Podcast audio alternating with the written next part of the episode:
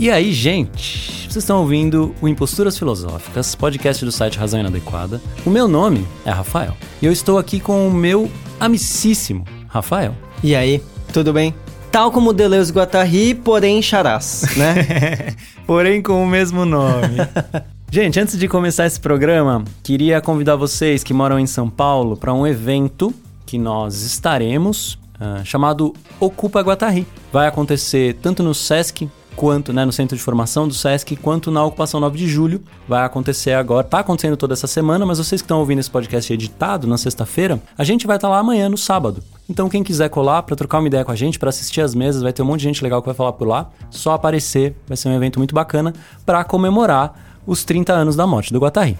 Vai ter muita gente legal no Sesc dando aulas. Então vai ter o, o, Peter, vai ter a Sueli, vai ter a Geni, que a gente gosta muito. E vai ter eventos abertos lá na ocupação. Sim. Então vai ter muitos deleuzianos e muito guatarianos, mas muita gente de muitos lugares diferentes. E é, é isso que torna um evento tão importante, né? Pessoas que pensam de maneiras diferentes e que estão dispostas a a conversar. Aliás, obrigado Anderson do Clinicano pelo convite, vai ser muito legal estar tá lá. Exatamente. Gente, vocês já sabem que toda a nossa produção de conteúdo é independente e financiada diretamente por vocês. Tem vários jeitos de fazer isso atualmente. O principal deles são as assinaturas. A partir de 25 reais vocês podem participar de grupo de estudos, ter acesso a podcast exclusivo, é, desconto em curso ou se vocês pagam 45 reais, vocês podem ter acesso a todo o conteúdo do site, incluindo cursos. E financiar esse programa, que é gratuito, né? Então, a gente agradece imensamente aqueles que já são apoiadores e pede a vocês que ainda não apoiam de dar uma olhada lá. Às vezes pode,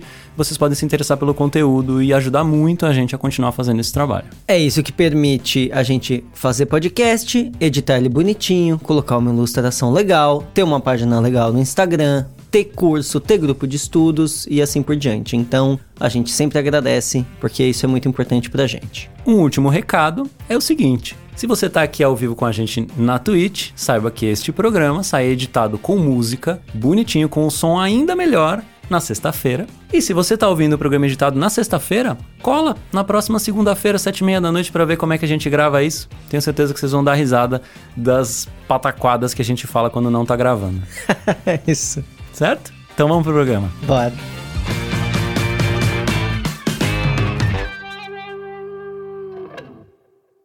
Micropolítica do fascismo. O capítulo 9 de Mil Platôs, Micropolítica e Segmentaridade, é um dos mais difíceis do livro. O título é duplo, porque os autores parecem ter perspectivas diferentes e irredutíveis sobre o assunto. Mas o problema é um só e não deixa dúvidas: como pensar o fascismo. Em vez de chegar a um consenso, há uma disputa amigável e uma dupla percepção.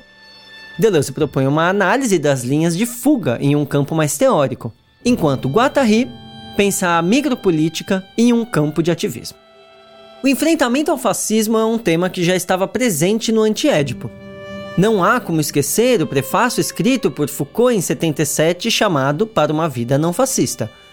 No Mil Platôs, os três inimigos continuam presentes: os militantes padres da revolução, os psicanalistas da repressão do desejo e os fascistas, tanto fardados quanto enrustidos.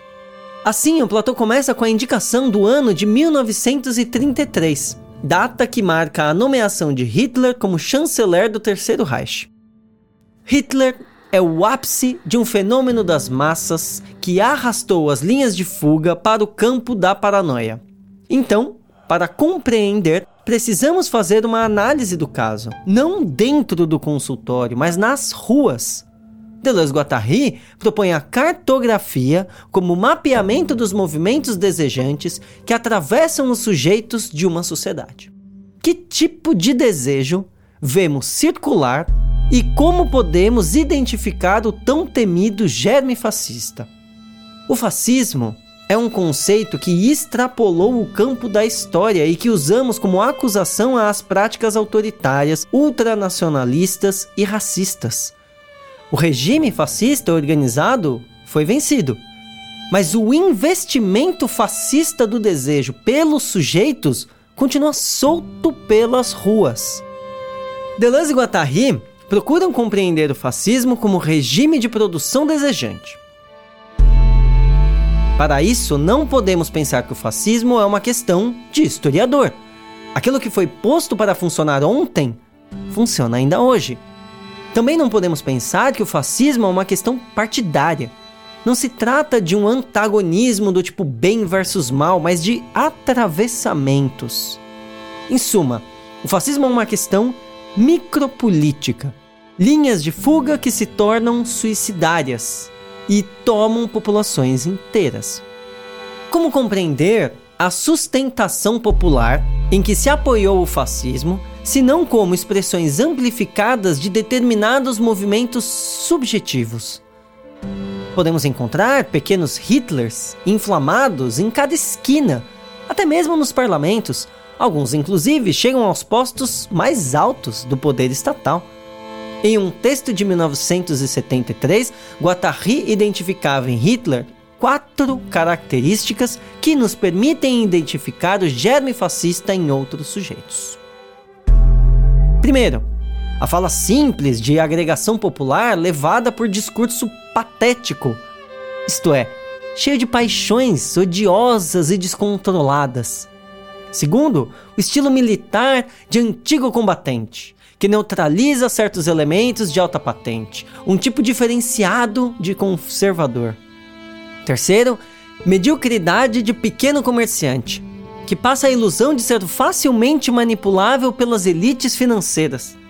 E por último, um delírio racista, tomado de louca energia paranoica que dá tesão naqueles que dela participam. Qualquer semelhança com o bolsonarismo não é mera coincidência. Entretanto, o líder não é exatamente o problema. Ele é apenas uma representação de uma trama múltipla de sujeitos que circulam por aí, formando a base afetiva e desejante que sustenta as práticas mais autoritárias e violentas nas relações. Assim, a micropolítica se faz como prática de identificação e questionamento desses movimentos onde quer que eles se apresentem, inclusive em nós mesmos. O fascismo não foi apenas um erro histórico. Não foi um mau momento, já enterrado e superado pelo capitalismo. Ao contrário, o capital, enquanto forma de poder financeiro hegemônico, funciona basicamente assujeitando os grupos locais, ressentindo os pequenos grupos. O sistema capitalista é um grande berçário para todo tipo de autoritarismo e, aliás, se alia a essas formas quando lhe convém.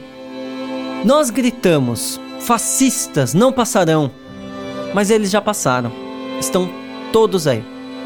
A micropolítica é uma forma de lutar no lugar mesmo onde os fascismos nascem, isso é, no meio de nós, e criar formas de viver que estejam protegidas dos investimentos de desejo que conduzem ao fascismo e à morte.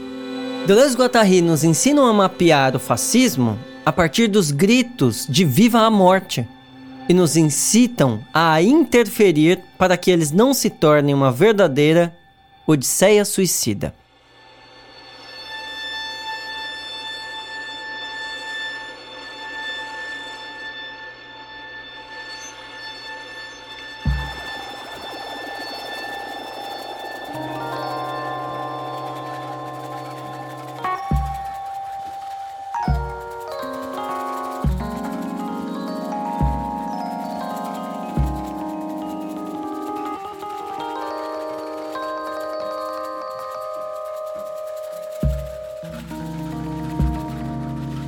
Muito bem. Uh, queria contar para vocês o motivo maior da gente ter escolhido esse texto, uh, além do fato dele ser muito atual, né? Uh, eu queria dizer que a gente tá fazendo um programa comemorativo aos 30 anos da morte do Guattari e, por que não, também dos 50 anos de publicação do Antiédipo, né? Tem muita gente comemorando isso na, né, nos nossos círculos e, por que não, a gente também fazer alguma coisa Pra, né, a gente já faz bastante programa sobre Deleuze Guattari, mas geralmente a gente fala mais do Deleuze. E hoje a gente resolveu falar mais do Guatari.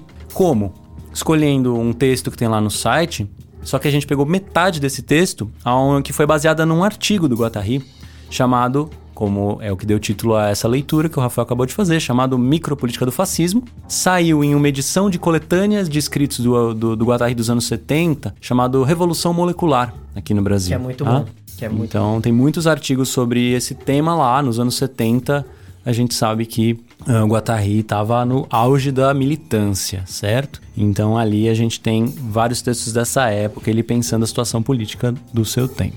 Tem um livro antigo já, né, dele com a, com a Sueli, e tem um livro novo que saiu pela... sob influência, né?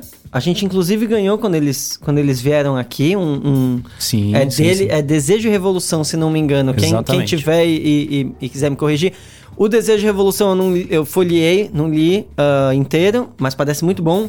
E esse da Sueli é muito bom. Então, dicas para quem tá querendo ler o, o autor. Perfeito.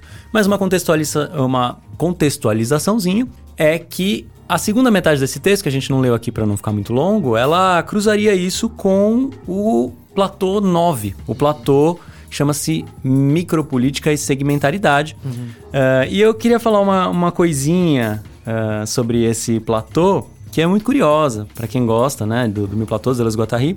É um dos platôs mais uh, onde a gente sente que os dois têm posições ou perspectivas diferentes sobre o assunto e as duas estão no texto e o texto fica uhum. meio que uhum. brigando. É um texto difícil de ler, uhum. porque ele fica, eles ficam discutindo por meio do texto e a gente vê isso acontecendo. E é uhum. curioso. Eu acho isso legal, num certo uhum. sentido. É difícil pra gente que tá lendo. Esse, esse é um dos mais difíceis, na minha opinião. Mas é legal porque você vê que eles deixaram isso entrar no texto. Uhum. Eles deixaram praticamente as conversas deles entrarem no texto, né? Uh, o, o Deleuze olhando de um ponto de vista mais teórico, conceitual, pensando as linhas, o molar e o molecular, e o Guattari pensando num, de um ponto de vista mais ativista e de um uhum. ponto de vista uhum. mais psicanalista ou esquizoanalista, se vocês quiserem, uhum. né, do, da formação do sujeito. Então você vê essa tensão dentro do texto e é muito legal ver como isso aparece em, né, como os autores não fazem, né, uma homogeneidade esquisita. Eles, eles permanecem no texto de um jeito bem heterogêneo, como é o meu Platôs heterogêneo do começo ao fim, né? O antiédipo, ele, ele. Conforme você vai conhecendo um pouco o jeito do Deleuze e do Guattari de, de escrever, você, você também vai percebendo. Mas o antiédipo, eu acho que ele é mais amarrado assim, é mais né? As coisas estão tão mais uh, sólidas. O, o Mil Platôs eu acho que é um pouco mais solto e o. E esse em especial é mais solto ainda, né? Eu acho que você, você colocou muito bem. E eu, eu, eu tenho a sensação que é. Eu odiaria falar em uníssono com alguém. Uhum. Então é, é, né? Eu não falo em uníssono nem comigo. Eu penso hoje uma coisa, amanhã eu penso outra. Então nem comigo ia dar certo. Então eu odiaria falar em uníssono com alguém. Ia ficar com a sensação de que a pessoa não, não tá pensando nada, ela tá me imitando. Ou eu tô imitando a pessoa. E eu ia pensar até alguma coisa errada. Ao mesmo tempo, a situação que a gente tá hoje, eu acho que ela é o oposto disso. Que é tentar pensar com alguém que pensa numa língua tão completamente diferente da sua que todas as palavras que você usa são diferentes das palavras que ele usa, mesmo que você fale a mesma língua.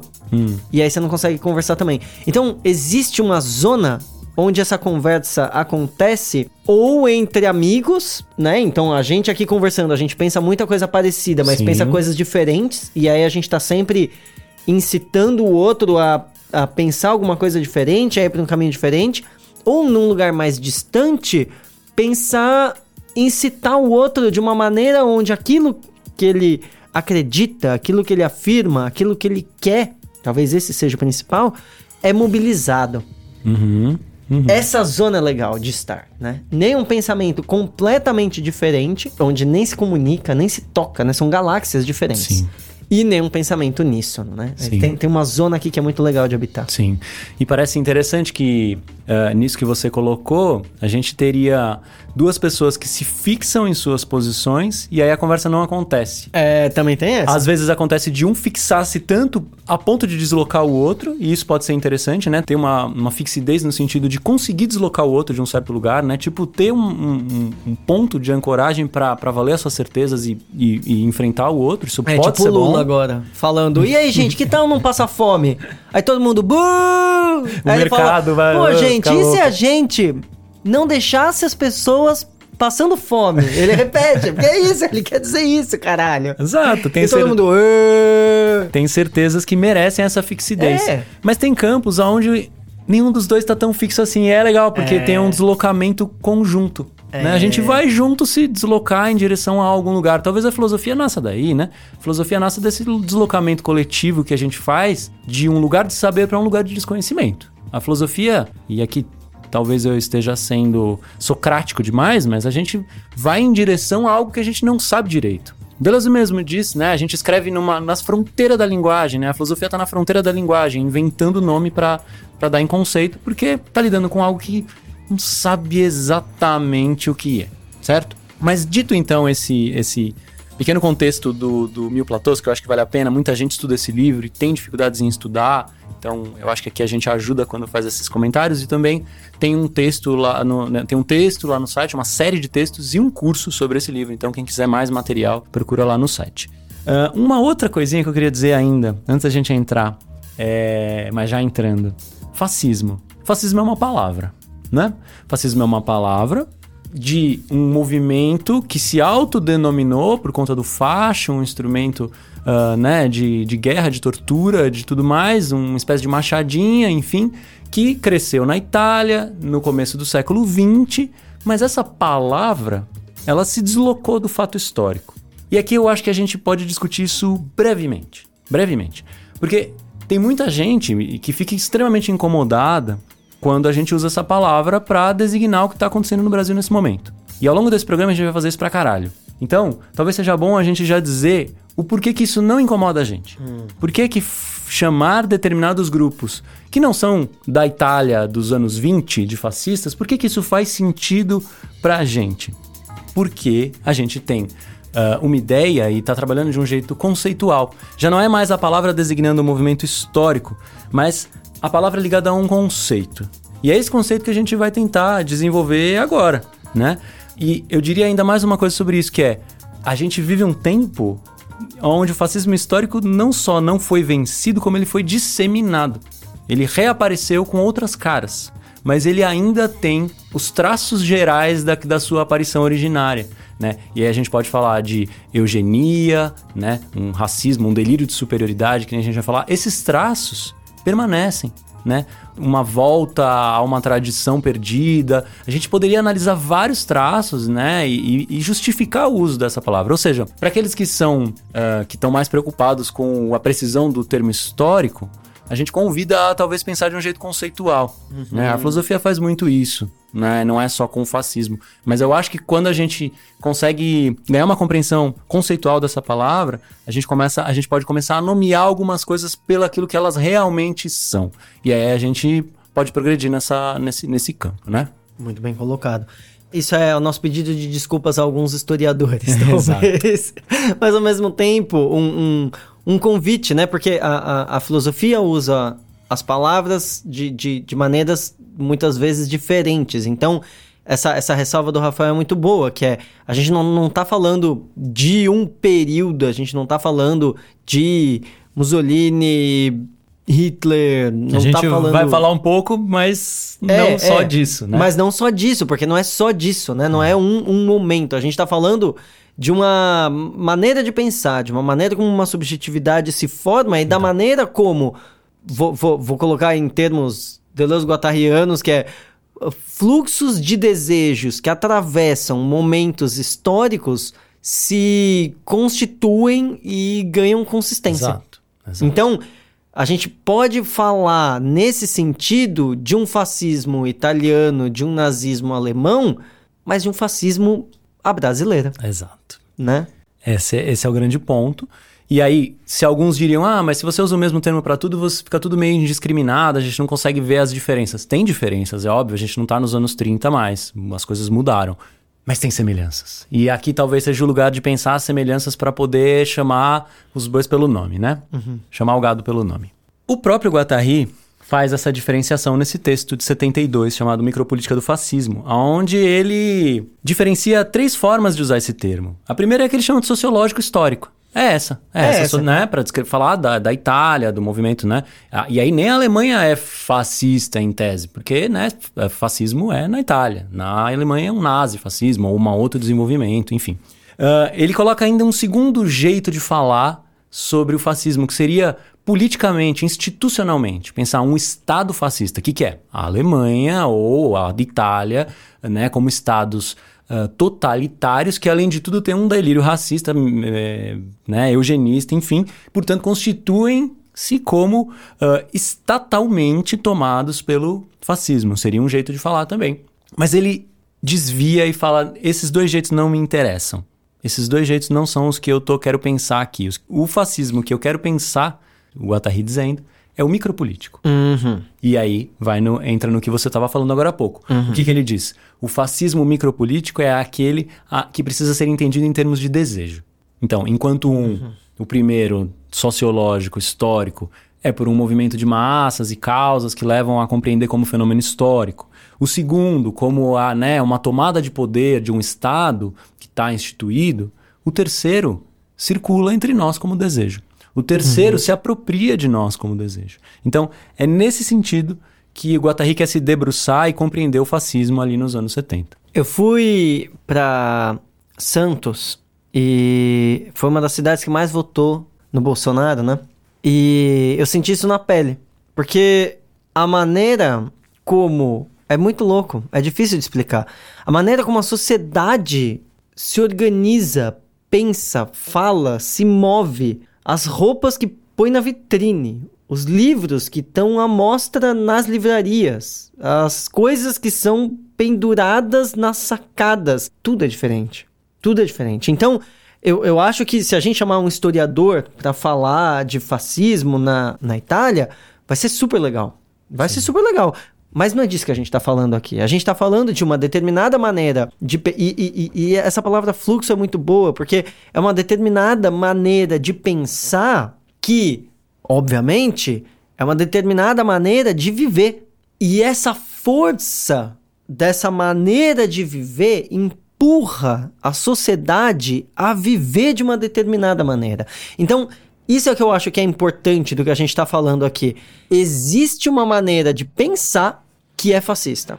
E essa maneira de pensar, para a gente começar a entrar na, na, na discussão, e, e- e- talvez falando de um jeito mu- muito, muito simples, seja a diferença entre um discurso que fecha a existência em torno de um ideal, em torno de uma imagem, em torno de uma teleologia, e tudo que não se encaixa nisso é arrastado à força ou excluído violentamente. E existe uma outra maneira de pensar que fala de fluxos soltos que são rizomáticos e criadores. Então, duas maneiras de pensar, que a gente bota aqui de uma maneira, por enquanto, bem ampla para desenvolver, que geram maneiras diferentes de viver. E aí a gente vê o fascismo, a gente vai poder comparar com outras pessoas que pensam fascisticamente, digamos assim, e esses movimentos do desejo como movimentos mais abertos. E aí, por exemplo, o Guattari, numa empolgação enorme, quando ele via esses movimentos acontecer e o quanto ele dava força para isso, né? O Sim. quanto isso agradava a ele. Qual é a dificuldade? O fascismo, sendo um movimento desejante, ele é rizomático também. É. Então, essa conclusão vai levar eles a pensar com dificuldade, né? Como a gente define um movimento que por si só não é reacionário, gente, é revolucionário. Eles falam de uma máquina de guerra posta a serviço da morte. E a gente ainda não está concluindo coisas relacionadas ao nosso tempo, mas a gente vai chegar lá. A gente vai chegar a essa mesma conclusão quando a gente olha para o bolsonarismo, né? Ah, o que existe é um pensamento revolucionário. E a gente tem que lidar com esse fato, com o fato de que é rizomático, com o fato de que não está instituído na figura do Bolsonaro, como não estava na figura do Hitler só, certo? Quem já viu um filme chamado Um Dia Muito Especial, do Héctor Escola, vai ver a grande festa que foi o encontro entre Hitler e Mussolini. Foi uma grande festa, alegria, alegria espalhada socialmente neste dia. Ou seja, a gente tem que entender isso em termos de desejo e entender quais são as condições que fazem o desejo tomar essa linha e ir num, nessa linha de fuga, se vocês quiserem, e nesse sentido absolutamente suicidário, nesse sentido de desejar a morte da maioria de sua população. Como é que isso acontece? Esse é o problema do, do né? Não é, não é uma oposição entre bem e mal, né? Não é tão simples assim. Eles vão complicando essa situação até o ponto onde a gente fica, é, onde a gente precisa rever a nós mesmos. A gente precisa rever o que é conduzir bem o desejo. A gente volta a fazer essas perguntas muito básicas, porque o desejo pode descarrilhar, porque o desejo pode desejar a própria morte porque o desejo pode levar a esse campo muito perigoso, né? Tô pensando nesse. Eu fiquei com uma imagem tão engraçada. Você falou desse, desse desejo fascista também ser rizomático. É, tá no T, tá no Micropolítica 9 lá. Tá e no, o... no Platôs 9, quer dizer. Cê, cê, cê, cê, nessa aula que você deu de micropolítica e segmentaridade, você fala do da rádio, né? Sim, a rádio no, é um, no filme também. O filme, filme né? do Héctor Escola tem essa, né, o rádio ligado o tempo inteiro. Eu fico pensando a Jovem Pan ligada. a Jovem Pan. Não resiste. Hoje em dia, né? Uhum. Hoje em dia a Jovem Pan ligada o tempo inteiro e as, e, a, e as pessoas ouvindo as maiores barbaridades. O, o, o, o fascismo é rizomático no, no, no, sentido de fazer o, o, o Trump ganhar na, nos Estados Unidos por pela internet e, e aqui o, é. o, o, os grupos de, de WhatsApp. Uhum. O WhatsApp ele é absolutamente rizomático, ele cresce se espalhando. Compartilhem para o máximo de pessoas possível. Aliás, eu, eu, eu recebi algumas coisas que, que a, a WhatsApp estava até afirmando, né? Ele notificava, ele falava: essa mensagem foi compartilhada muitas vezes. Ah. Porque é, é exatamente para te trazer uma notificação de: olha, você não se sinta especial. Isso daqui é algo que alguém está espalhando por aí. Sim. E vai pegar em alguém. E alguém vai acreditar. Talvez seja você. Então só fique esperto. E, e eu fico pensando nesse. Que é estranho, né? Porque a gente está acostumado a pensar em rizoma como algo nosso. Ah, o Deleuze e Guattari inventaram um conceito de rizoma. E não, não, né? Ele, ele, ele vira uma, uma arma de guerra, né? O, o, o capitalismo funciona é, rizomaticamente, também, né? Também. Então, é, é, eu acho que é uma diferença de pensar de... Talvez o termo captura aqui seja, seja interessante, porque é Talvez. é diferente de uma maneira de pensar autoritária no sentido clássico que a gente conhece, né? Um neopentecostal com a Bíblia na mão falando isso é errado, não faça isso, isso é feio... Uhum. Deus está acima, né? E aí cria toda uma, uma, uma, uma, pirâmide. E uma maneira de funcionar fascista capitalista pelo rizoma seria pela sedução, seria pela captura, seria pela uhum. axiomatização, né? Eu, eu, eu, eu, você deu um exemplo muito melhor que o meu, porque você deu um exemplo do cinema, e eu, eu, eu não gosto, eu não vejo muito filme, eu não, uhum. eu não, não vejo filme não, de muita qualidade. E eu lembro da, daqueles desenhos Disney onde a mãozinha chegava uma mãozinha fantasma com fumacinha, chegava e fazia assim pra pessoa. Sim. E aí o, magia, né? Magia é da Disney isso. foi um filme também muito analisado. E aí o, o, cara saía meio que flutuando porque ele tava seduzido por aquela fumacinha, aquela magia, aquele, uhum. aquela mãozinha e aí ele se fudia. É. Então é tipo não é mais, ninguém tá falando pra você, ei, vem aqui, olha que legal ser fascista. Ninguém fala assim, ninguém usa uhum. esse discurso. Uhum. É um discurso de cap... é sut... mais sutil. É um discurso de captura. Eles também falam de liberdade. Sim. Eles também falam de. Mudar as coisas. Eles também acham que eles são do bem. Eles também acham que ele. Eu não acho que eu sou do bem, na é. verdade, né? Mas eles têm esse discurso do bem. Nós uhum. somos do bem, nós somos melhores, nós somos a salvação, nós somos o caminho, nós somos o. Sim. E aí é, é, a gente vai agregando por isso, né? Exato. Então o que acontece nesse artigo é uma análise dessa figura hitleriana. Quem que é esse cara? E aí o, o, o Guattari vai chegar a uma conclusão muito muito semelhante à figura ao Bolsonaro, assim. É impressionante como esse artigo cabe hoje, assim, sem grandes alterações. Você pode trocar onde tiver escrito Hitler, você risca escreve Bolsonaro e lê, porque vai dar na mesma, né? Com uma troca ou outra de data ali, você vai ver que a coisa funciona. Porque a primeira coisa que ele percebe é que o fascismo não está nessa pessoa, assim, né? necessariamente assim, ah, ali, matou essa pessoa, acabou com essa pessoa, acabou o fascismo. Ele vai falar, não, essa é uma formação subjetiva que amplifica, que canaliza, que cristaliza linhas que estão passando por todas as pessoas. Linhas que estão passando por toda uma sociedade. Né? Não é um golpe de Estado à maneira de um grande militar e né, chefe que vai lá e toma o Estado. Não, ele chegou lá, ele foi eleito. Isso vale para o Hitler e para o Bolsonaro, inclusive. Eleito. Né? Então, primeira coisa, o fascismo não está ali. O fascismo não está centralizado, ele não tem uma cabeça, não é uma árvore, é um rizoma. Uh, segunda coisa, então, ele vai começar a analisar, e aí o texto já trouxe as quatro características que esse, né, observadas em Hitler que servem para perceber os sujeitos que são afins, os sujeitos, uh, digamos assim, os mais afins, os mais próximos dessa figura, uh, inclusive, uh, né, que, que descreve essa figura e permitem identificá-lo. Né? O primeiro é uma fala simples e patética. Patética pensa em passional. É. Uma coisa assim, tomada patos, de afetos descontrolados. Patos assim. da origem à palavra paixão, né? Exato. Patético. Então, patético no sentido de se deixa levar muito facilmente pelas paixões odiosas, principalmente. Né? Então, essa é a primeira característica, uma fala que todo mundo entende, carregada de afetos odiosos. Segunda característica, um estilo de militar demodé, assim. Um, um tiozão conservador que fala, ah, no meu tempo é que era bom e hoje tá tudo errado. Né? Mas, e que com referências, da, referências de combate, referências de uh, militarismo né? e etc.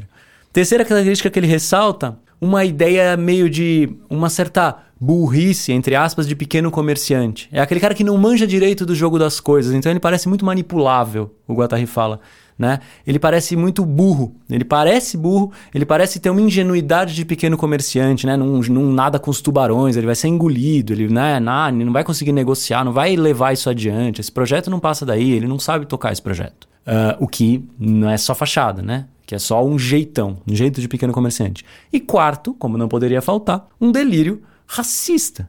Um delírio amalucado de superioridade narcisista, né? uma superioridade da própria figura, uma ideia uh, de uh, supremacia daquilo que ele mesmo é. Uhum. E às vezes até daquilo que ele mesmo não é, mas gostaria de ser. Às vezes até de uma certa imagem que se produz, né? Aqui no Brasil a gente pode dizer muito isso, uma imagem de superioridade que se produz, uma imagem de superioridade racial que às vezes a pessoa reproduz um discurso e nem é aquela, nem participa daquela imagem, né? O, o próprio Hitler, ele não era exatamente alemão, assim, ele tem uma mistura doida aí que caberia dizer também nesse ponto, né? Mas ele tem esse delírio, é um delírio paranoico fascista, diriam Deleuze Guattari, né? Então essas quatro características compõem uma imagem fascistoide, digamos assim, que a gente pode usar para identificar outros líderes fascistas e que, assim, serve como uma descrição do Bolsonaro, né, nos anos 70. Esse texto é de 1972. E cabe ainda hoje. Eu tô pensando nesse, nesse fechamento do discurso. Esse discurso, quando ele, é, quando ele se limita. Eu lembro também do ressentimento em, em, em Nietzsche. Ele, ele me parece um, um discurso do tipo: é por aqui. A gente precisa ir por esse caminho. Esse é o caminho correto. A gente precisa eleger alguém como a pessoa que vai nos guiar por esse caminho. E Aí poderia ser o Bolsonaro, mas vamos supor que não fosse e fosse o Sérgio Moro. Se não é, a gente tira e a gente bota alguém no lugar, porque quem tá guiando já nem importa tanto de uma certa maneira, né? É por isso que, que a gente fala que o Bolsonaro pode sumir e que vai Sim. ter alguém para assumir de alguma maneira, né? Sim. Ele me parece só um, um avatar, assim, né? Um representante, né? Que, que, que você tira e põe outro no lugar. E aí o, o, o que eu fico pensando é, essa figura, ela é uma figura medíocre porque ela soa profética. Então ela não é grandiosa no sentido de eu vou fazer. Ela é grandiosa no sentido de um profeta, né? Para usar a analogia, vai. É, Jesus é o filho de Deus. Então, Jesus é a própria força divina tornada homem. Hum. E aí eu fico pensando quando as pessoas falam do Bolsonaro como a salvação, como aquele que vai. como o Messias, a gente pensa nesse sentido de ele fala em nome de algo maior. E é esse fala, por isso que ele pode ser, por isso que ele não precisa saber de tudo, né? Por isso que ele não precisa saber de economia, por isso que ele pode, ele tem um discurso militar no sentido de uma luta que está acontecendo, mas não é ele que encarna a inteligência e a sabedoria uhum. disso, disso acontecendo. Ele é um militar ridicularizado pelos próprios militares. É. Né? E aí o que eu fico pensando é, sai da figura do Bolsonaro e vem pro fascista Ah, eu não sei que palavra usar, mas é tipo o, o fascista que não é fascista. Ou talvez a gente possa dizer o fascista que não se percebeu como fascista pela definição, por essa definição desejante que, que, que, que a gente está dando para ele. Esse cara, você pega o, o, o, os, os, bolsonaristas enrustidos, envergonhados, eles falam: não, eu não ligo pro Bolsonaro. Eu quero que a economia melhore. Eu quero que a gente volte a ter educação cívica nos colégios. Eu quero que a música volte a ser que nem aquela música de antes. Eu quero uhum. que. Então, é, é, é, esse representante a gente tira e você vê que o campo do desejo dessa pessoa é atravessado por campos muito estreitos. Eu acho que é isso que, que eu estava falando antes. Que não tem nada a ver com, com, com o rizomático, né? Ainda funciona rizomaticamente, mas é, é, é um desejo que me parece pequeno no, no, no, no, primeiro momento. É, é, é pura e simplesmente um desejo que me parece pequeno. Uhum, uhum. Então, de um corpo que não soube se experimentar, de uma vida que não soube trilhar outros caminhos, de identificações que são identificações fechadas. Eu, eu, eu penso uhum. numa pessoa com conatos altamente reduzidos, Sim. sabe? É, uma pessoa né, afetada de muito ressentimento, de muito ódio e sem condições de elaboração para isso. Né? Isso. Com certeza, com certeza. O que me faz pensar nesse desejo que encontra um caminho de alguma forma, mas esse caminho é muito é, excludente, né? Esse caminho é muito é, paranoico também. Esse caminho que esse, esse desejo encontra parece dar voltas é, enlouquecidas mesmo, né? Porque a gente pensa em condições de desejo como produção de coisas. Produção, né? Em termos deleuzianos e guattarianos, em desejo em termos de produção de coisas, produção de organização, produção uhum. uh, né, de, de, de maneiras de fazer o fluxo percorrer, uhum. certo? Então, um, um, desejo é já o começo de alguma coisa querendo conectar mais uhum. coisas para acontecer. É um, de um jeito muito simples, né? E aí a gente vê as coisas que são conectadas por esse desejo e fica bastante espantado. Até aí, né? Se a gente pegar o desejo em si, ele é delirante. Isso aí, o Deleuze e Guattari não vão fazer uma aposta contrária e falar que o desejo ele vai correr sempre dentro daquilo que é esperado. Não, o desejo vai surpreender. Uhum. Ele, inclusive, vai tomar linhas que levam ele para além daquilo que ele está estabelecido. Mas o que acontece quando a gente vê que esse caminho ele passa pela noção de superioridade, pela noção de total exclusão da diversidade, pela noção da própria negação de si, num certo sentido. Né? Quando o Deleuze e o Guattari concluem que o fascismo é uma linha de fuga que se tornou suicidária, num certo sentido eles estão dizendo o seguinte: é um desejo que prefere desejar a morte do que desejar a vida. É um desejo que prefere desejar que as coisas acabem do que elas continuem como são, né, múltiplas, de, de várias maneiras diferentes. Né? Sabe que eu lembrei do paradoxo de Teseu? Eu, tô, eu, eu, eu adoro esse mito, eu adoro essa ideia. Uhum. E é, é, é serve pra gente pensar no paradoxo da, da, da, identidade, que eu acho que é, que é um pouco do que a gente tá falando ah, aqui. Sei. Pra, pra explicar de uma maneira muito muito rápida, vou modernizar o mito. Posso? Por então, favor. Então, então pensa que você pensa que você é um ciclista. Tá. E aí você anda muito de bicicleta.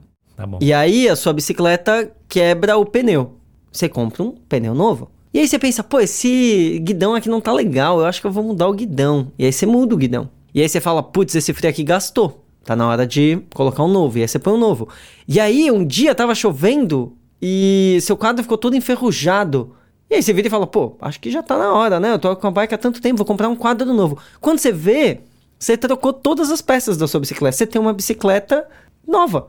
A sua bicicleta continuou parte por parte sendo a mesma até o momento em que essa bicicleta é completamente outra. Sim. E aí a, a, a, brincadeira desse, desse paradoxo é: se você guarda todas as peças conforme você vai trocando no, no, no, no porão, no, no, na sua garagem. E quando você tem a bicicleta nova, você tira a última peça que era original dela, você tira, substituiu e põe essa peça com as outras peças antigas, qual é a sua bicicleta?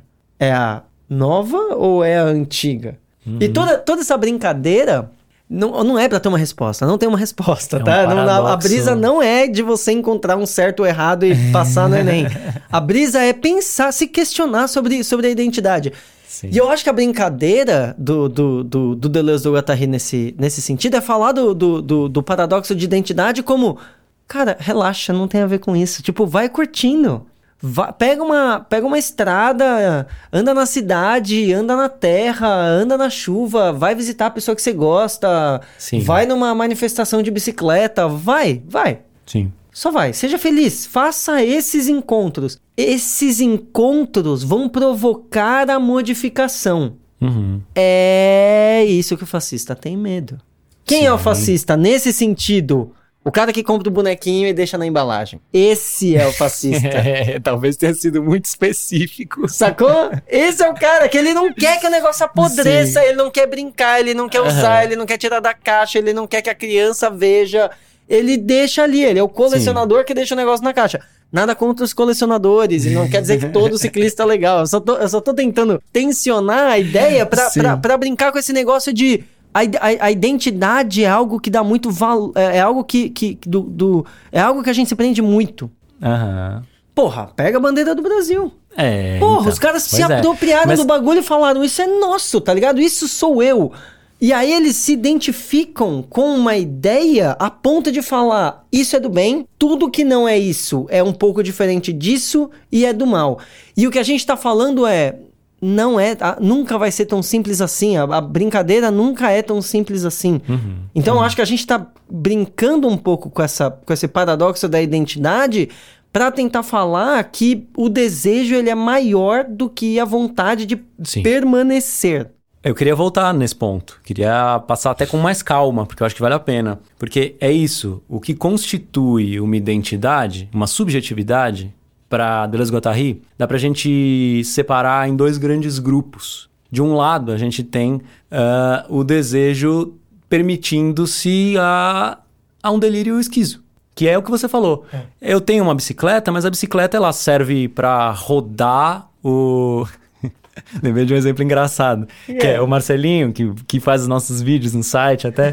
Ele foi gravar um clipe onde eles usaram uma roda de bicicleta para fazer uma, uma roda de faísca de fogo. Então eles Ah! colocaram aqueles sinalizadores, rodaram o pedal da bike alucinadamente assim. E aí fez uma puta de uma faíscona assim, redonda e bonita. É perfeito! Perfeito. é você usou, isso. você desmontou a bike, montou ela diferente, pôs o pedal distante pra você não se queimar e, e concatenou o seu desejo de ter uma, um negócio daquele de um jeito que você precisou desfazer a identidade disso que é bicicleta, certo? Perfeito.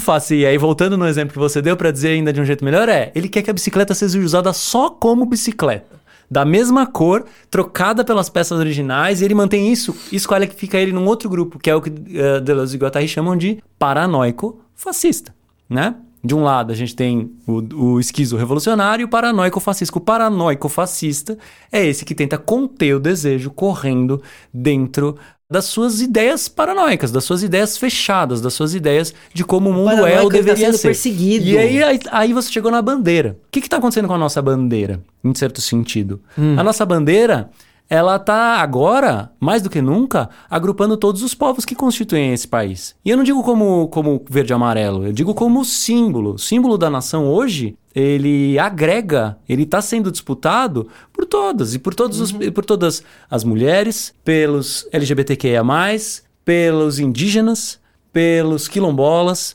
Todos esses são agregados dentro de um mesmo símbolo.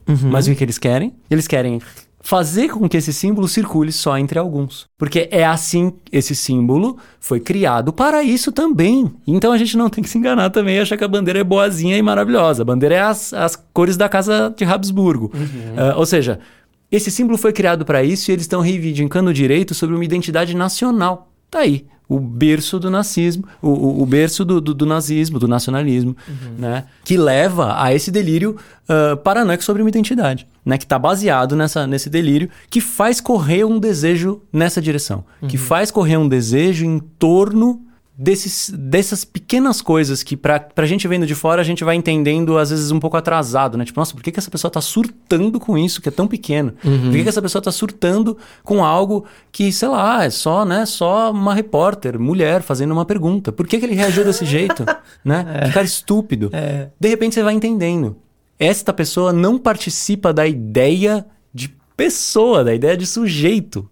Né? E por isso ele, e Guattari falam: o paranoico fascista ele trabalha assujeitando aquilo que não cabe dentro da sua, do seu delírio. Ele passa por cima. É, esse é o modo, o modus operandi desse tipo de desejo. Ele assujeita aquilo que não encaixa para que aquilo seja menor e não pareça o afetar. Mas afeta. Afeta. Mas afeta. Afeta de igual para igual. Então, eu, eu, eu até pensei aqui, é, bom, a gente estava dando uns exemplos super bonitinhos, eu, eu, eu vou me permitir dar um exemplo totalmente diferente. Por favor. Por que que homem tem tanto medo de fazer exame de próstata? Por quê? né? Por quê? Por quê? O que o, que, o, que, o, que, que o, o- o É, pensamento exemplo fascista, ele vai, ele vai pelo caminho da identidade. E esse caminho da identidade, ele é... Essa paranoia é a paranoia do se algo... E aí eu vou usar exatamente essas palavras. Se algo me tocar em algum lugar, tudo pode desmoronar. Aham. E, mano, olha, é, é- é- é o que a gente fala da, da masculinidade frágil, por exemplo, né? Sim. É- é- o exemplo cabe exatamente também nesse lugar. Se algo me toca num lugar, eu me transformo em alguma outra coisa. E qual o problema? Nenhum. Nenhum. Nenhum. Nenhum. Mas tem pro fascista manual. é todos. Todos os problemas. Por quê? Porque a identidade dele tá totalmente pautada e amarrada em certas coisas que se o elo mais fraco quebrar, tudo desmorona. Aham. E aí o que, que o fascista pensa? Ai meu Deus, ai meu Deus, se eu descobrir que eu gosto disso, O prazer anal, e agora? tá e agora? ligado? Então eu tenho que ser gay, então eu tenho É. que largar minha mulher, então eu tenho que largar meu emprego, então eu tenho que dar pra todo mundo, então eu tenho que sei lá o quê, então eu tenho que. Então não, então não vou fazer exame de próstata. Aí o cara pega uma porra de um câncer e morre, idiota. E, e aí você vê o quanto essa identidade ela tá completamente amarrada e o. o- o- esse desejo, ele, ele, ele tem uma, uma, uma imagem pela qual ele se pauta, mas ele, no pensamento dele, tá completamente fechado para certas coisas. E toda coisa que vem de fora e ameaça a maneira como essa vida tá constituída e amarrada nela mesma, em todas as partes, qualquer coisa que vem de fora o ameaça dá medo. Ele precisa automaticamente botar isso para longe. Perfeito. Então o fascista não se permite experimentar. Ele não se permite abrir nada. Quebrar essa cadeia Quebrar de isso. significantes que ele Exato. estabeleceu de forma paranoica. Exato. E aí a gente dá um passo a mais, que eu acho que a gente chega no ponto mais delicado da questão. O delírio paranoico nos toma a todos. Né? É, é, e aí é, a gente chega nesse ponto aonde é difícil confessar. Para alguns é mais difícil, para outros é menos. Eu acho que depois de quatro anos de bolsonarismo ficou mais fácil. Que a nossa família às vezes tem é fascista. Que a nossa família ah, mostrou-se, deu provas de ser contaminada por um desejo ah, de exterminação, que culmina na exterminação na maior parte do povo brasileiro. Vocês já pensaram sobre isso? Né? De que, de- claro, e eu não estou dizendo aqui que todas as 50 e poucas milhões de pessoas né, que votaram nele sejam necessariamente nazistas e vão sair por aí, né, ah, instituindo o terceiro Reich no Brasil. De novo, vamos, vamos lembrar daquela separação de conceitual que eu falei. O que eu estou dizendo é, essa enormidade de quantidade de pessoas que representa um, né, ah, um quarto da população do país foi afetada por um fluxo de desejo fascista, paranoico. E isso aconteceu porque não é exclusividade dessa galera. Nós temos no desejo uma certa capacidade de fazer corpo com esse tipo de ideia o delírio paranoico, a paranoia em torno de uma imagem a qual a gente se identifica, não é exclusividade dos fascistas. E ela pode ser usada em outros contextos. Né? O time de futebol, você, né? ou a, hetero, a heteronormatividade, ou o que, o que quer que seja. A ideia de que a gente está pregado a um conjunto de características que são fundamentais naquilo que a gente é, pode levar a gente a agir de forma tão violenta, às vezes com a gente mesmo, às vezes com o próximo, quanto o, esses, isso que a gente está chamando de fascista. Ou seja, é uma questão do desejo. E a gente nomeia de fascismo uma determinada expressão disso, que acontece em menor escala, às vezes em não tão menor escala sim, mas acontece. Talvez isso chegue no capitalismo de uma maneira aparentemente grandiosa, mas igualmente pequena, que é quando a gente pensa que o nosso PIB é em grande parte composto por produção de soja é. que vai embora do, do, do, país, você vê o quanto o desejo nesse nível econômico ele também pode ser muito pequeno. Porque quando a gente fala de economia, a gente não está distante do desejo. Né? O, o, o a, econo, a econômica, o, o, Foucault dizia lá no, no uso dos prazeres, que é o, o cuidado da, da, da, da casa, né? Do, do, do uhum. da, dos, dos, desejos básicos. A, a, econômica é o ter o que comer, o ter onde dormir, o Sim. ter né, o, o, o lugar para tomar banho e etc. E aí, esse, esse desejo pequeno, que é esse desejo das coisas básicas, ele, quando ele se torna algo universal, ele se torna esse desejo fechado. Então, e, e, e, eu sei que pode parecer estranho, mas o, o, o, dito de uma outra maneira, o que eu estou tentando dizer é o seguinte: tem mais para além da economia que a economia nos rouba, ou no sentido dela tentar oferecer, uhum. ou no sentido dela precisar doutrinar tanto o nosso corpo para produzir mais soja, por exemplo, que esse desejo não pode, não é rompido, não sai desse lugar, fica preso nesse, nesse lugar. Então, ou você acha que o mercado vai suprir o seu desejo, ou o mercado te disciplina a ponto de você não poder experimentar mais nada. E aí, para trazer essa contraposição e mostrar que o capitalismo ele é associado ao fascismo Sim, o tempo todo, né? É, não, não sei o quanto a gente vai conseguir entrar no assunto, mas mas só para tomar esse, esse, esse cuidado, porque senão a gente está pensando em algo em termos de. Ah, não, então tem o autoritário e o libertário, e o libertário é bom. E aí já aparece o Zancap falando, ah, é, é a liberdade, né? Uhum. Uh, liberdade de mercado. Não é, não Perfeito. é. Perfeito. Acho que vale a pena a gente falar. É, é tanta coisa que a gente termina esse podcast só amanhã, mas bora. Que eu acho que vale a pena falar disso. Hum. No próprio Platô, o Deleuze Guattari falam que fascismo não é necessariamente Estado totalitário. Eles já falam isso lá nos anos 70. Bom, eles estão vivendo já as experiências neoliberais nos anos 80, né? Eles já tiveram uma enorme decepção. Já leram Biopolítica do Foucault. Já leram, já estão espertos, já, já estão espertíssimos e a gente está vivendo isso ainda, né? Que é isso. Totalitarismo é uma coisa, fascismo é outra. São coisas diferentes. Como a gente já disse, o totalitarismo ele tem uma instituição de poder muito mais hierarquizada enquanto o fascismo ele é muito mais disperso, ele é mais rizomático mesmo. Ele é independente das instituições. Ele atravessa as instituições né? Então, vale a pena dizer isso. E agora, voltando na questão do. Você trouxe o tema do, do capitalismo. O capitalismo tem a sua paranoia. E a, só que a sua paranoia é tão instituída no sentido de axioma, ela é tão inquestionável que a gente já não considera mais um delírio. A gente perdeu a capacidade de enxergar um, mil, um bilionário como um obsessivo, como é compulsivo, um obsessivo, é, um obsessivo que, compulsivo. Que como é que é, é acumulador. Um bilionário é um acumulador. Começaríamos por aí.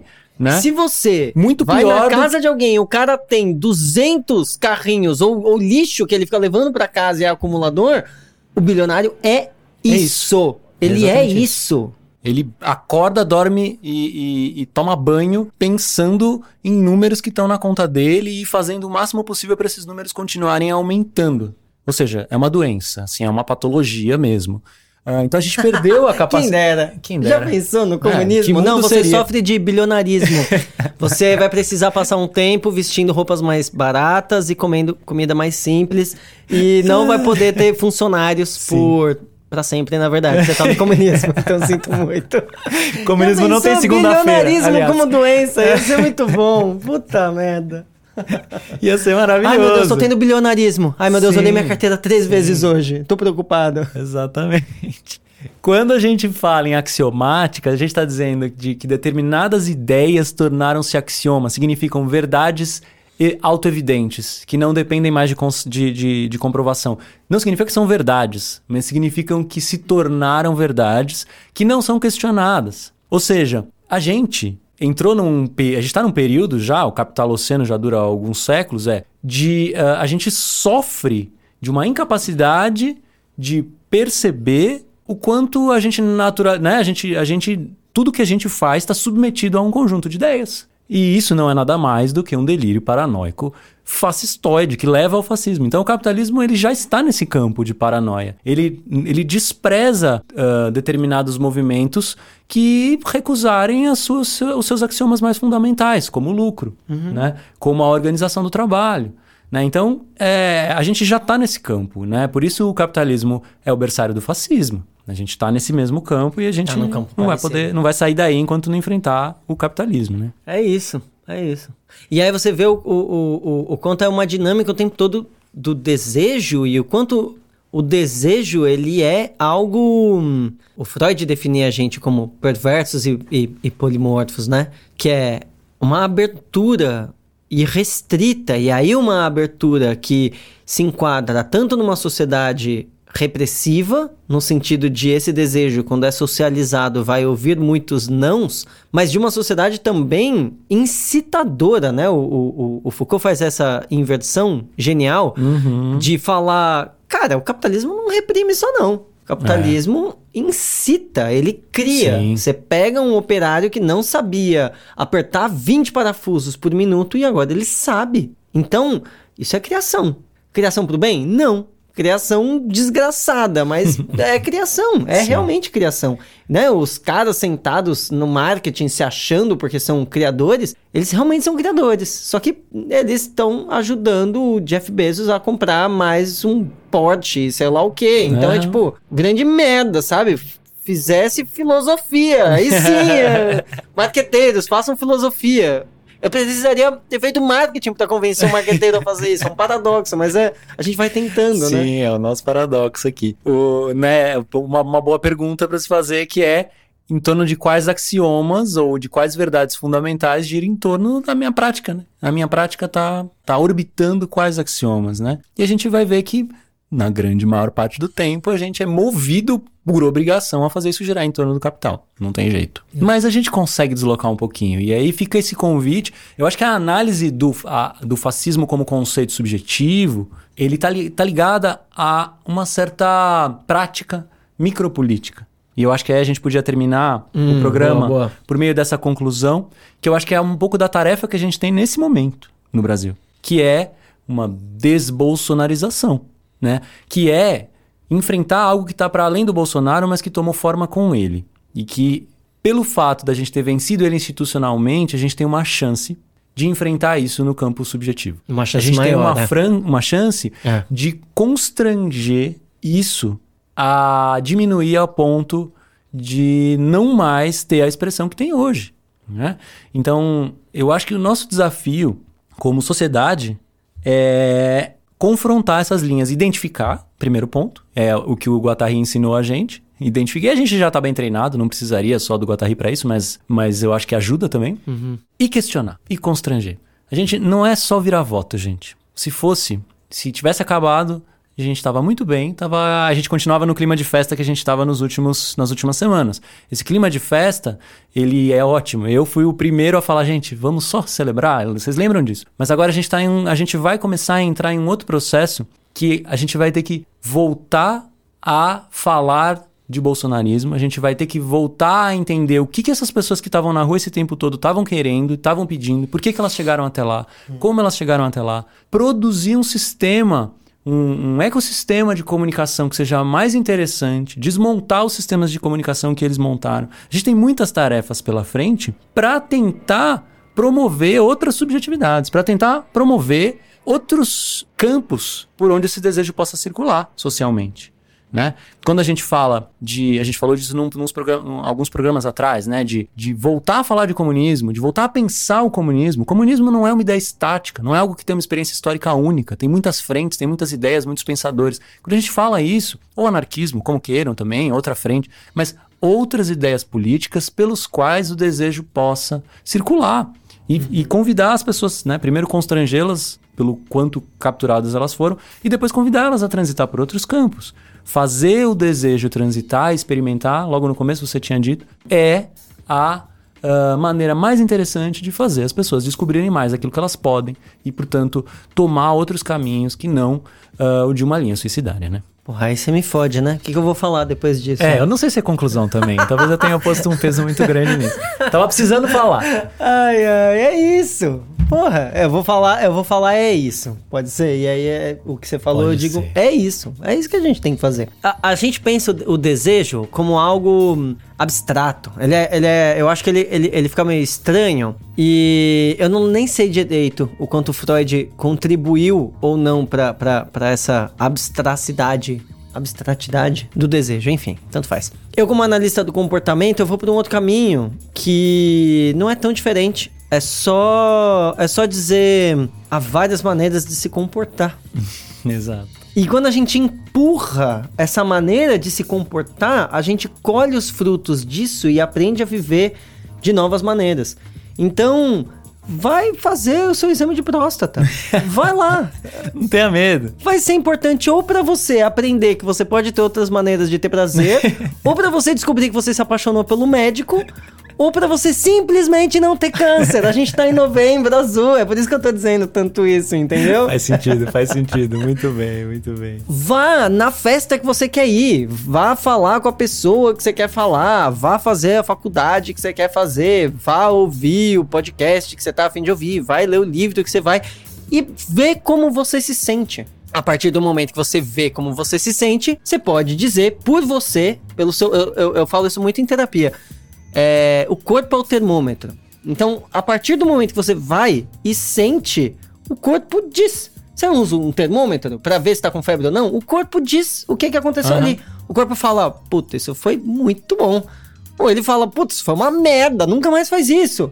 E aí, a partir do momento Às vezes você ele fala, aprendendo. foi bom, foi ruim, foi bom, mas foi ruim também, mas foi muito bom. E aí É, você precisa de é. terapia, mas, mas é, é Experimenta rico. de novo, É, é rico, é pensa, conversa interessante. com- é, é isso, Exato, é, é isso, isso. é essa, é nisso que a gente aposta. E, e talvez para sintetizar o que você disse, ah, em termos aqui da, da discussão, é se o fascismo é um grito de viva a morte, o que a gente tem que né, avivar é a vida. O que a gente tem que gritar e o que a gente tem que afirmar é uma vida múltipla, cheia de facetas cheia de gente diferente, cheia de, né, onde as coisas possam encontrar um ponto ah, de mútua expressão, de mútua ah, colaboração, né? Esse, é- esse sempre foi o nosso axioma, talvez. Esse sempre foi a nossa maior certeza, né? Ah, o de que uma, de, de que existem organizações da multiplicidade que são de fato interessantes, ou mais interessantes do que outras. Então eu acho que a gente conclui bem ah, a partir daí. Mais facetas, menos fascismo. Vou insistir pra esse seu título, se não ficar, Agora que começa fique a aqui briga. gravado. Quem tá no chat da Twitch participa dessa briga pra escolher o título. Esse programa teve vários, hein? É isso, gente. É isso. Valeu, gente. Muito obrigado. Fiquem bem. Ah, até a semana que vem. Parece na segunda, ouça na sexta. Faça como quiser, mas tamo junto. Tamo Demorou? Valeu, gente. Um abraço.